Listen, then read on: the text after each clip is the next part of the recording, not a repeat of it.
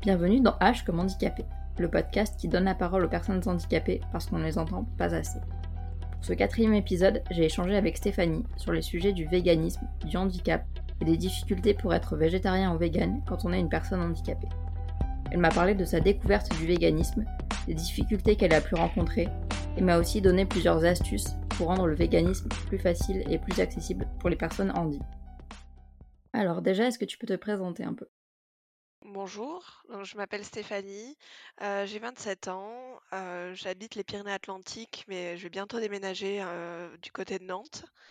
Je suis actuellement en reconversion professionnelle dans le domaine social, peut-être conseillère en insertion professionnelle. Et avant ça, j'ai fait des études de physique-chimie. Alors aujourd'hui, on est là pour parler un peu du véganisme et du végétarisme quand on est en situation de handicap. Donc tu m'as dit que tu étais végane depuis 10 ans. Comment euh, comment t'es arrivé un peu à t'intéresser au véganisme et à tout ça? En fait, j'ai des amis que j'avais rencontrés dans un cadre tout à fait différent, c'est-à-dire c'était une guilde de jeux vidéo avec lesquels j'échangeais sur Facebook à l'époque. Puis un jour, dans la conversation, ils, m'ont dit qu'ils étaient véganes et ils m'ont expliqué un peu en quoi ça consistait. Bon, j'avais 15-16 ans. Et, et au début, j'étais très réfractaire. j'avais dans ma tête les, logos, enfin les comment dire, les slogans très ancrés. les produits laitiers, nos amis pour la vie. Il faut manger de la viande, etc. Pour être en bonne santé. la pyramide alimentaire qui inclut les produits animaux. voilà, c'était pour moi complètement aberrant de comment dire de m'en passer. Et puis mine de rien ça avait quand même planté une petite graine surtout que il y avait comment dire plus j'y repensais et plus il y avait des éléments dans ma vie passée qui faisaient que que je pensais au véganisme et que je pensais au fait que manger de la viande c'était pas forcément un plaisir.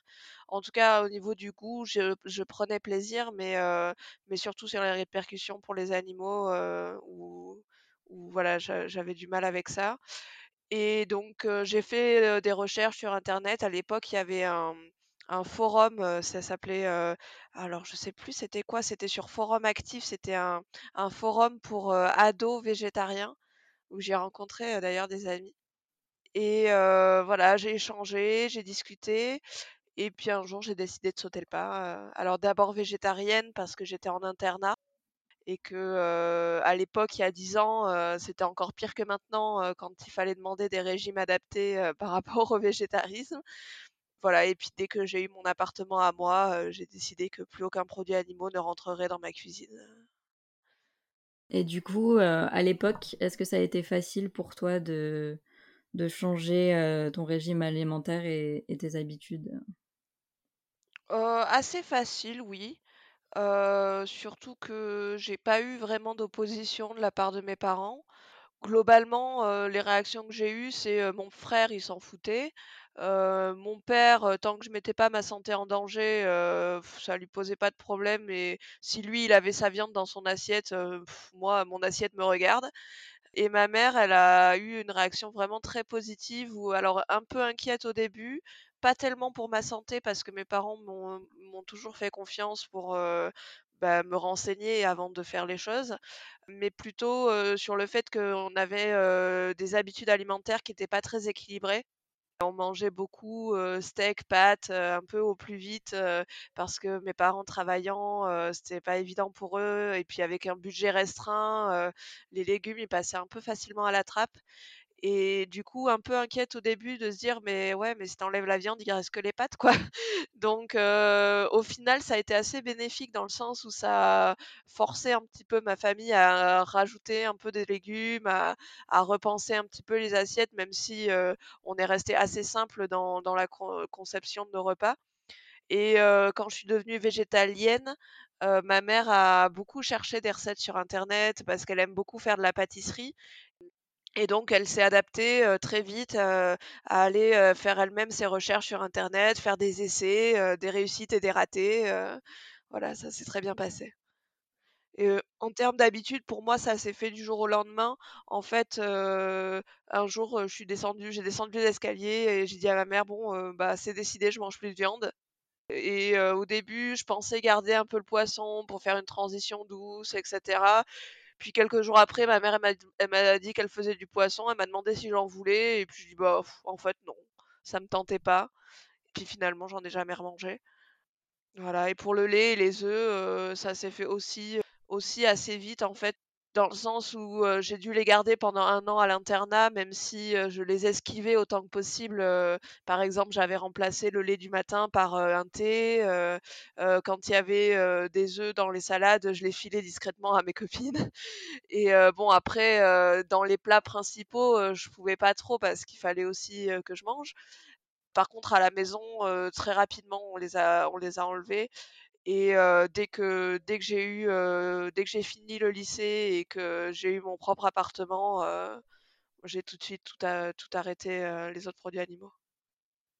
Ouais, c'est bien que tes parents t'aient prise au sérieux, dès le départ et qu'ils t'aient pas dit: «Oh, c'est juste une crise d'ado, ça va lui passer» Oui, ça a été une grande chance pour moi, parce que, bah, j'étais très active sur ce forum, je crois qu'il existe même plus parce que c'était il y a 10 ans, c'était sur Forum Actif ou s'il existe, il est peut-être plus très actif.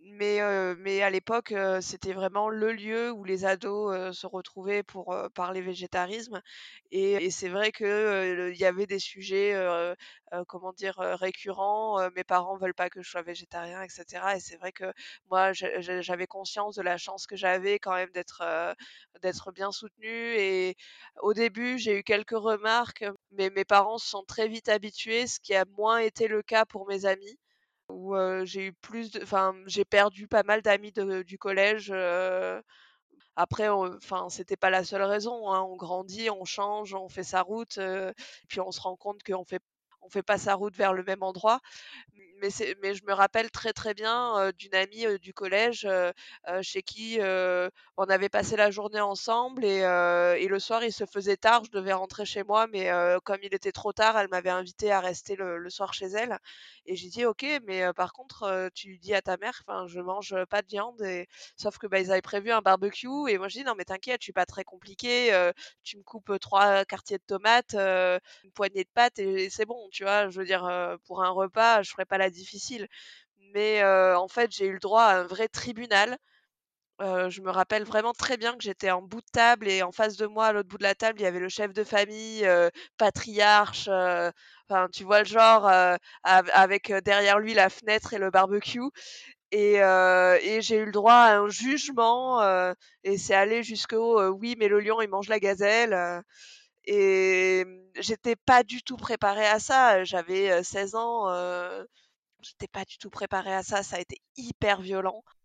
De toute façon, quand on passe l'adolescence, c'est le moment où on fait nos comment dire? On creuse notre opinion sur différents sujets qui peuvent être polémiques, heu, y compris, heu, politiques et il faut le dire, le végétarisme, même si ça peut être, heu, indépendant de la politique, mais ça reste un sujet polémique qui peut être, souvent associé à un bord gauche de la politique, heu, alors, heu, gauche de façon très, très vaste, hein. Mais l'adolescence, ouais, c'est un moment un peu, un peu particulier où on sort de l'enfance et on se rend compte que le monde extérieur, bah, tout le monde n'a pas les mêmes valeurs, les mêmes façons de voir les choses, et voilà, je me suis pris vraiment une grosse claque ce soir-là, et ça m'a peut-être fait un peu grandir du coup. Du coup, maintenant, on va passer un peu plus du côté, handicap. Selon toi, quelles sont les plus grosses difficultés pour devenir, végétarien ou végane quand on est, une personne handicapée? Alors pour moi, il y en a 2, en tout cas, il y en a 2 qui m'ont concernée. Heu, la première, c'est sur le plan, heu, nutritionnel, heu, conception du repas, dans le sens, qu'est-ce que je mets dans mon assiette? Comment je m'organise? Combien de temps ça va me prendre de cuisiner tel plat? Comment je fais pour équilibrer sur la semaine, mes apports et cetera? Parce que bon, aujourd'hui, on est un peu plus rassuré parce qu'il y a plus de ressources, mais il y a 10 ans, c'était aussi compliqué parce qu'il y avait pas autant de ressources, disponibles sur, sur le le fait d'être végétarien, au niveau des carences. Alors il y avait l'Association végétarienne de France qui mettait quand même des choses à disposition, mais c'était quand même assez restreint et moi qui suis assez anxieuse, j'ai un peu des problèmes, comment dire? Heu, organisationnels dans le sens où j'arrive à bien m'organiser, mais heu, comme je suis anxieuse, j'ai besoin de prévoir les choses, de surtout quand c'est un changement d'habitude et heu et c'est vrai que ça a été assez anxiogène pour moi au départ de me dire: «Ouais, mais est-ce que je vais être carencée?» en plus au début, à l'époque, on parlait pas autant de la B12, heu, donc en fait, j'ai pas été supplémentée pendant un certain nombre d'années Aujourd'hui, c'est quand même assez entendu qu'il faut supplémenter en B12, même si, les nouveaux végétariens peuvent, avoir besoin de rappels sur ça, et sur la gravité qu'une carence, peut générer. Enfin, une gravité des symptômes que ça peut générer et l'aspect, potentiellement définitif de certains symptômes. Mais voilà, pour moi, ça a été vraiment au début, qu'est-ce que je mets dans mon assiette? Et puis comme je t'ai dit, mes parents avaient pas forcément des habitudes alimentaires de base très équilibrées. Donc si j'enlevais la viande, il restait que des pâtes, quoi. Donc en termes, heu, équilibre alimentaire, on n'y était pas. Donc il a fallu vraiment faire un gros travail de recherche, réapprendre aussi les fruits et légumes de saison, voilà, réapprendre des recettes de base, me faire un petit portefeuille, on va dire, heu, dans heu, mental de repas équilibrés que je peux faire rapidement, de, recettes, que je maîtrise, maintenant pour, être rassurée sur, maintenant voilà, maintenant je sais associer, des légumes, je sais, je sais ce que je vais manger et cetera. Mais c'est vrai que ça m'a pris un peu de temps. L'autre point, il va être plus sur le plan, fatigue, douleur, motricité parce que, bah, cuisiner, ça prend du temps. Aujourd'hui, on a, davantage accès à des plats préparés végétariens et véganes. Heu, je pense, heu, alors en supermarché, on trouve beaucoup plus facilement des plats, heu, préparés, des raviolis, véganes, on retrouve, des steaks, ou en tout cas des galettes, de de céréales ou de légumes. On retrouve, des purées, préparées, des assortiments de riz, de quinoa ou d'autres choses. Il y a 10 ans, ça n'existait pas. L'intégralité des repas devait être, heu, préparés, heu, maison et en plus après mon bac, je suis partie en classe prépa. Alors autant te dire qu'en termes d'énergie et et de temps disponible, ça a été très restreint, y compris en termes d'anxiété, ça a été aussi, important. Mais voilà, c'est vrai qu'il faut reconnaître que, quand on prépare des légumes frais, bah, ça prend du temps. Ça prend de l'énergie parce qu'il faut éplucher, il faut découper, il faut faire cuire, il faut assaisonner.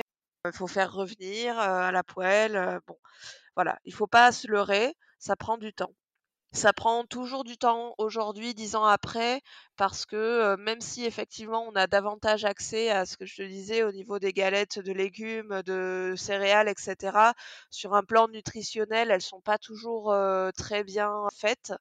Et donc même si je prends régulièrement, des galettes, des nuggets, des saucisses pour, heu, le plaisir gustatif, genre je je me base pas dessus pour mon équilibre nutritionnel parce que je sais que, bon, il faut il faut savoir lire les étiquettes et il faut savoir lire les compositions et certains de ces produits, heu, sont basiquement, heu, de la cellulose et ça remplit l'estomac mais nutritionnellement, bon, voilà, c'est gras, salé et pas forcément adapté, aux apports nécessaires.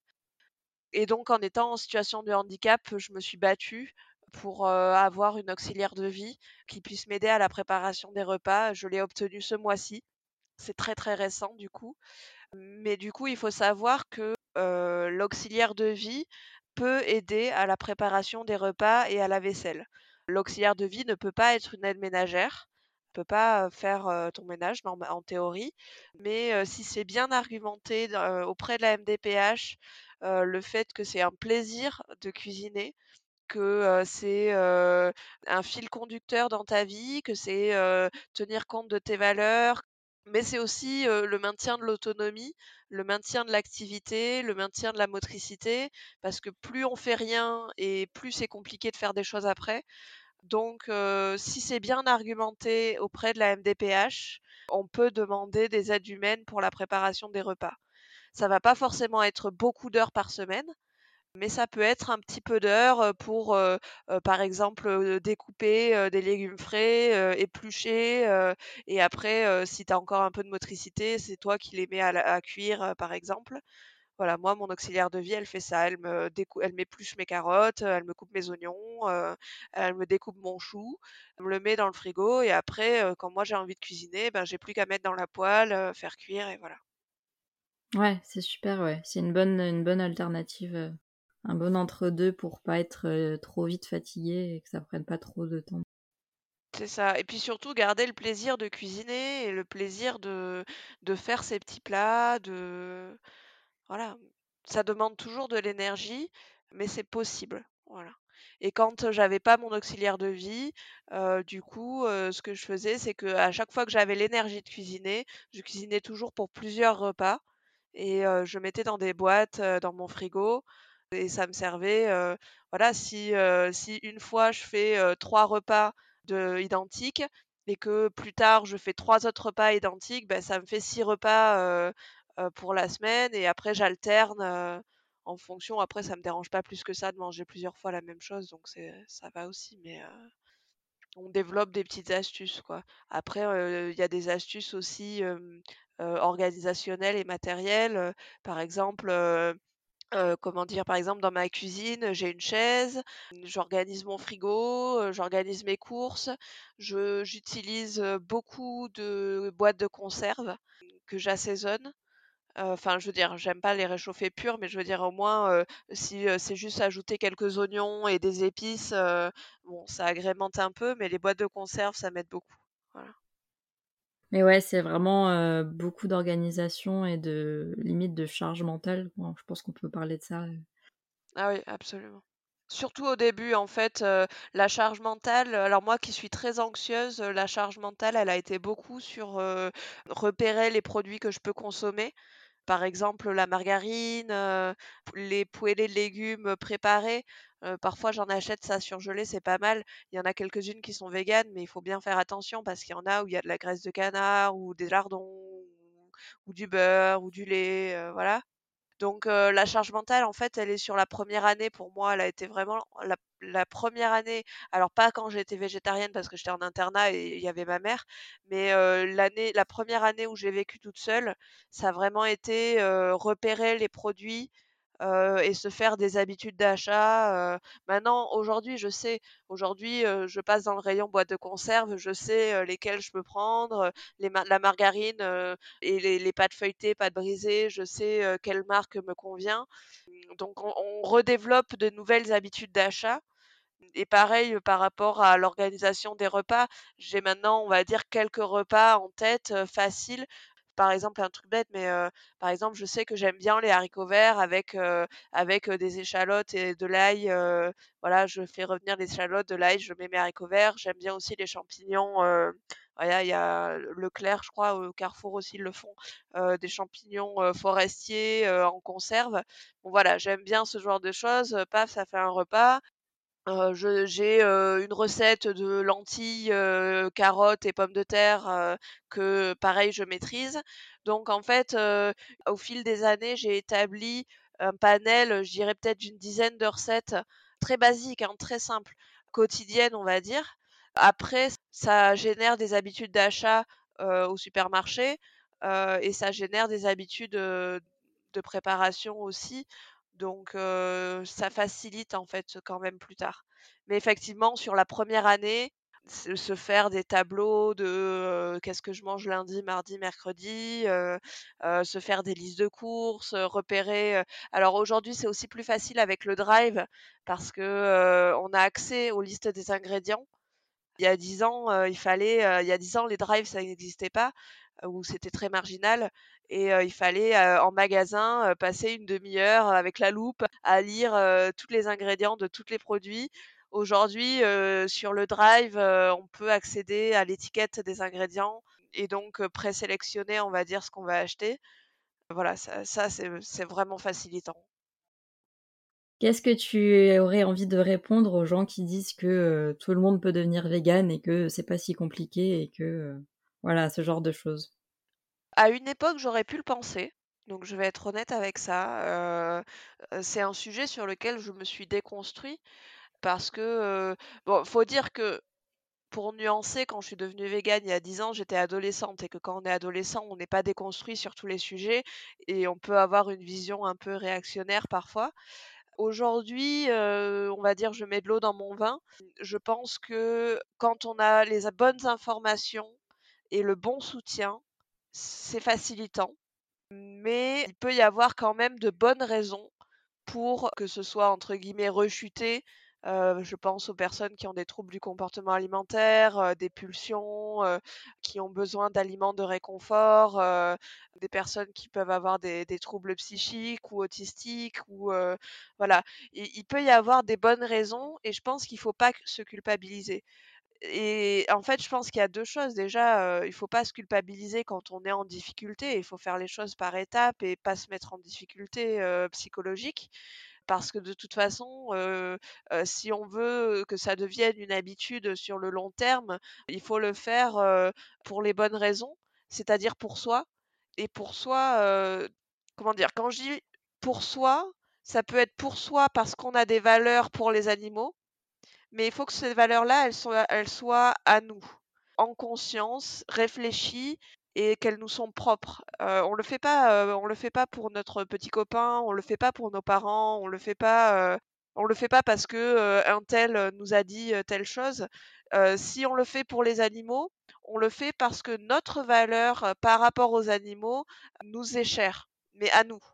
Et c'est une forme d'égoïsme comment dire, d'égoïsme qui n'est pas malsain. C'est vraiment important. Moi, je l'ai fait parce que j'avais envie de mettre mes actes en accord avec, mes pensées et j'avais envie de m'aligner un petit peu sur, mes valeurs profondes et de de mettre en pratique ces actes-là, dans la mesure où c'était possible pour moi et où, où j'avais, les bonnes ressources, le bon accompagnement, que ce soit par ma famille ou par les soutiens que j'ai pu avoir sur internet et Mais je pense qu'il faut vraiment se déculpabiliser, mmh, tout en gardant en tête que là, je vais nuancer du coup, on peut pas tout autoriser non plus et que si on veut être motivé, il faut aussi accepter de se culpabiliser sur certaines choses. C'est-à-dire qu'il faut avoir l'équilibre de à la fois se déculpabiliser de tout ce qui est en lien avec la santé, que ce soit la santé physique et mentale, et en même temps garder en tête qu'on peut faire des efforts et que bah, parfois il y a des choses qu'on peut apporter et qu'on peut se motiver et qu'il y a des choses qui sont possibles si on va voir les bonnes personnes, les bonnes ressources, qu'on demande de l'aide, etc. Donc voilà, c'est un équilibre à trouver personnel. Alors, je pense que le véganisme n'est pas un choix personnel dans le sens où la vie d'animaux est en jeu, mais c'est une démarche personnelle dans le sens où on est dans une société qui n'est pas végane et que c'est une démarche qui va à contre-courant de ce que la société nous, vend. Et donc, dans ce sens-là, c'est un effort qui, nous demande de l'énergie de l'énergie physique, de l'énergie psychologique. Et donc, voilà, il faut arriver à trouver son équilibre pour d'un côté avoir conscience que dans l'histoire, il y a des animaux qui meurent, et d'un autre côté, faire les choses en accord avec sa santé mentale, physique. Autre exemple par rapport à la santé physique, là j'ai vraiment beaucoup abordé le côté psychologique, mais par exemple, j'ai un ami qui est paraplégique et quand il est en situation d'escar, c'est-à-dire bah, une partie de sa chair qui pourrit, qui nécrose, il a absolument besoin d'un apport très précis et, très important en protéines, des, apports vraiment très spécifiques et jusqu'à maintenant, il n'a pas réussi à trouver les compléments et à trouver l'association adaptée quand il est dans cette situation. Et il se voit obligé de manger de la viande parce que sinon, il n'arrive pas à guérir de cette situation très problématique. Et là, clairement, ça met sa santé en danger de façon très importante. Et donc, je peux pas lui en vouloir de manger des, animaux parce que, parce que là, sa situation, elle est en danger. Pareil, si on parle des médicaments, les traitements, que ce soit, y compris les traitements antidouleurs, parce qu'il y a beaucoup de gens qui disent ouais mais c'est bon la douleur franchement tu pourrais te passer des antidouleurs quoi. C'est pas comme si c'était un médicament pour le cœur ou c'est pas comme si c'était un médicament contre le cancer ou je ne sais quoi y compris les anxiolytiques les antidépresseurs etc parce que pareil il y a des gens qui vont avoir des discours très néfastes qui vont dire oh ben ça va tu peux faire sans mais non voilà, c'est des médicaments, certes qui ont été testés sur animaux, certes qui parfois contiennent de la gélatine dans les gélules ou qui utilisent des animaux dans le procédé de fabrication, mais il faut avoir bah, aussi le juste raisonnement et se dire que c'est pas là le, le plus important. Le plus important, c'est effectivement de ne pas se surmédicamenter inutilement, voilà, si on peut éviter de prendre un médicament parce que la situation fait que c'était pas vraiment nécessaire, ben on évite de le prendre et puis voilà. Mais par contre, quand on en a vraiment besoin, y compris les antidouleurs, j'y tiens, ben on les prend.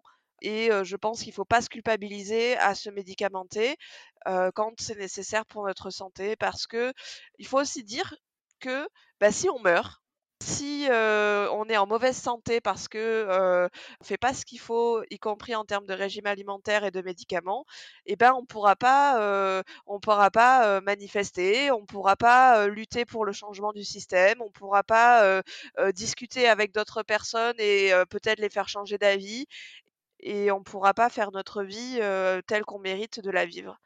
Donc voilà, mon avis, il est nuancé, mais quand même dans le sens où il faut pas non plus se mettre en danger et notre vie compte. Et il faut aussi arrêter de culpabiliser en permanence le consommateur.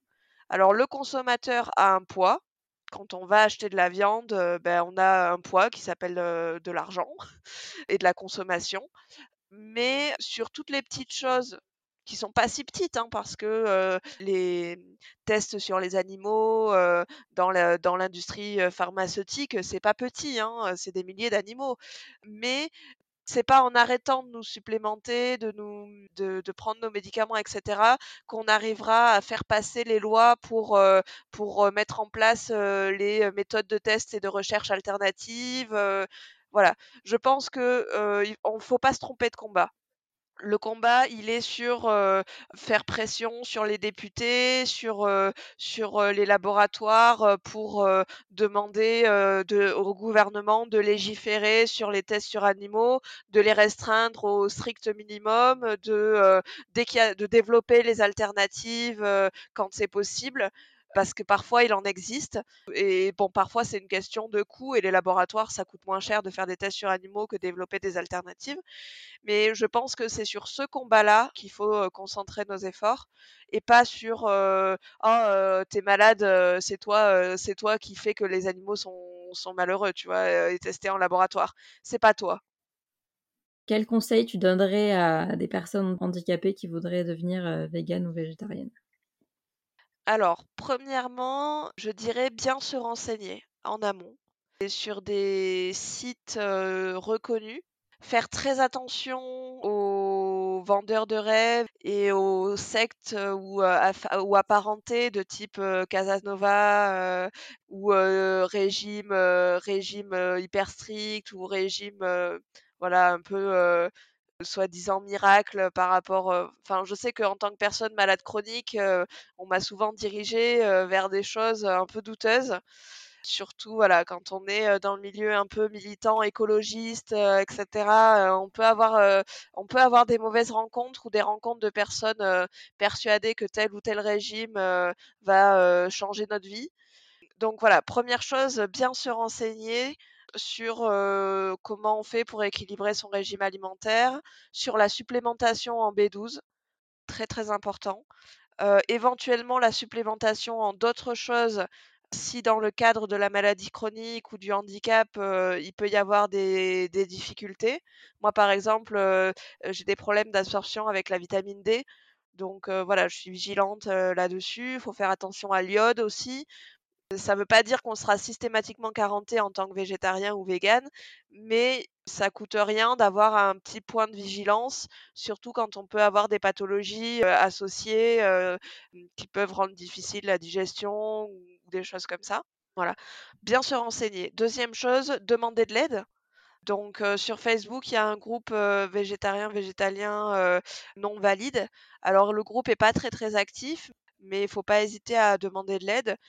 mais sur les groupes classiques aussi, parfois on risque d'y rencontrer des personnes qui vont être un peu rentre dedans et qui vont pas forcément être bienveillantes par rapport aux difficultés qu'on peut éprouver en tant que personne en situation de handicap. Mais ne faut pas abandonner. Il y a des gens bienveillants, il y a des gens qui pourront donner des conseils et des astuces. Donc voilà, demandez de l'aide, demandez conseil. Et si vous êtes reconnu par la MDPH et que vous avez des difficultés à préparer vos repas, peut-être lors du renouvellement de votre dossier ou, ou éventuellement remonter un dossier spécifiquement pour ça, demander la prestation de compensation du handicap pour une aide humaine sur spécifiquement la préparation des repas, pour la découpe des légumes, etc. Mais voilà, ça peut être aussi sur le plan psychologique, ça peut être aussi une aide pour organiser des repas types, des semaines types. je sais qu'il y a l'association végétarienne de France qui met en ligne des calendriers avec des propositions de, de semaines types. qui ne sont pas forcément à prendre au pied de la lettre, mais qui peuvent donner une structure à des personnes qui en ont besoin. Voilà. Ouais, je pense que c'est important de parler des compléments alimentaires, tout ça, parce que on pense souvent à la B12, mais on pense rarement aux autres. je sais que moi, avec mon handicap, j'ai des difficultés à fixer le fer. Donc, je prends aussi des compléments en, fer et tout ça. Et ouais, c'est vrai que c'est important d'en parler. Il n'y a pas que la B12. C'est ça. Méfiez-vous, méfiez-vous des, compléments naturels aussi qui parfois sont pas adaptés. Je pense par, exemple à la spiruline qui pour l'apport en B12 n'est pas adapté. voilà, renseignez-vous bien sur la B12 parce qu'il y a plusieurs formes.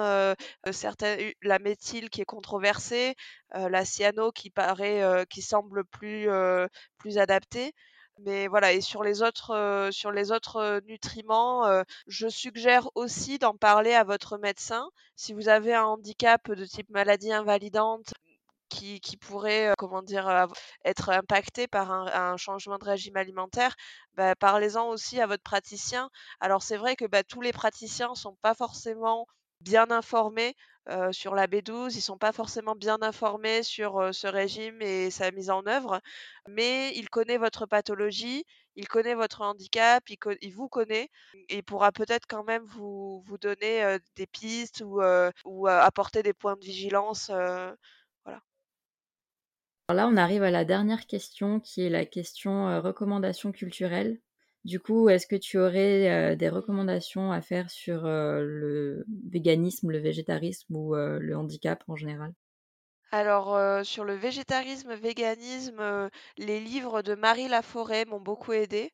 Elle en a une collection assez conséquente. Donc après, il faut piocher un petit peu dans, selon ce qu'on cherche. Mais les recettes sont globalement bien faisables parce que parfois, il y a, des recettes qui sont très complexes, qui demandent des ingrédients difficiles à se procurer. voilà. Globalement, les livres de Marie Laforêt, j'en ai pas été déçue sur, les recettes et sur notamment aussi sur leur, leur facilité à, à être mise en œuvre. Sur le handicap, je saurais pas trop dire. Voilà, la, recommandation que je peux faire, c'est faites-vous accompagner pour éventuellement la demande de PCH. Je sais qu'il y a l'association des paralysés de France, maintenant ils disent seulement APF France Handicap, qui ont un service d'aide par rapport justement au dossier MDPH et qui accompagnent pas seulement les personnes paralysées, parce qu'en fait, au départ, c'était effectivement centré sur les personnes paralysées, mais aujourd'hui, APF France Handicap, ils se sont quand même assez généralisés dans le handicap. Et je sais qu'ils peuvent apporter de l'aide sur la constitution du dossier MDPH, sur s'il faut faire un recours contentieux, si jamais les aides ne vous ont pas été acceptées. Voilà, donc je, sais que moi, ils, m'ont donné un petit coup de main et, ça peut, ça peut être, être bien. Du côté du handicap, je vous recommande, si vous ne la connaissez pas déjà, la chaîne YouTube Vivre avec. Mathieu y parle dans ses vidéos de son quotidien en tant que personne malade chronique, mais aussi de son vécu en tant que personne queer faisant partie de la communauté LGBTQ. Sur le sujet du végétarisme, il a notamment fait une vidéo sur la gastroparésie où il explique comment ce trouble digestif a changé son rapport à la nourriture. Merci beaucoup euh, d'avoir participé. Bah, avec plaisir, merci de m'avoir euh, donné la parole. Merci à vous d'avoir écouté ce nouvel épisode de H comme handicapé. Il ne reste plus que deux épisodes avant la fin de cette première saison, mais je suis déjà en train de travailler sur une saison 2 pour la rentrée 2021. Mais avant ça, je vous donne rendez-vous le 31 mai pour le cinquième épisode où l'on parlera d'accès à la culture pour les personnes handicapées.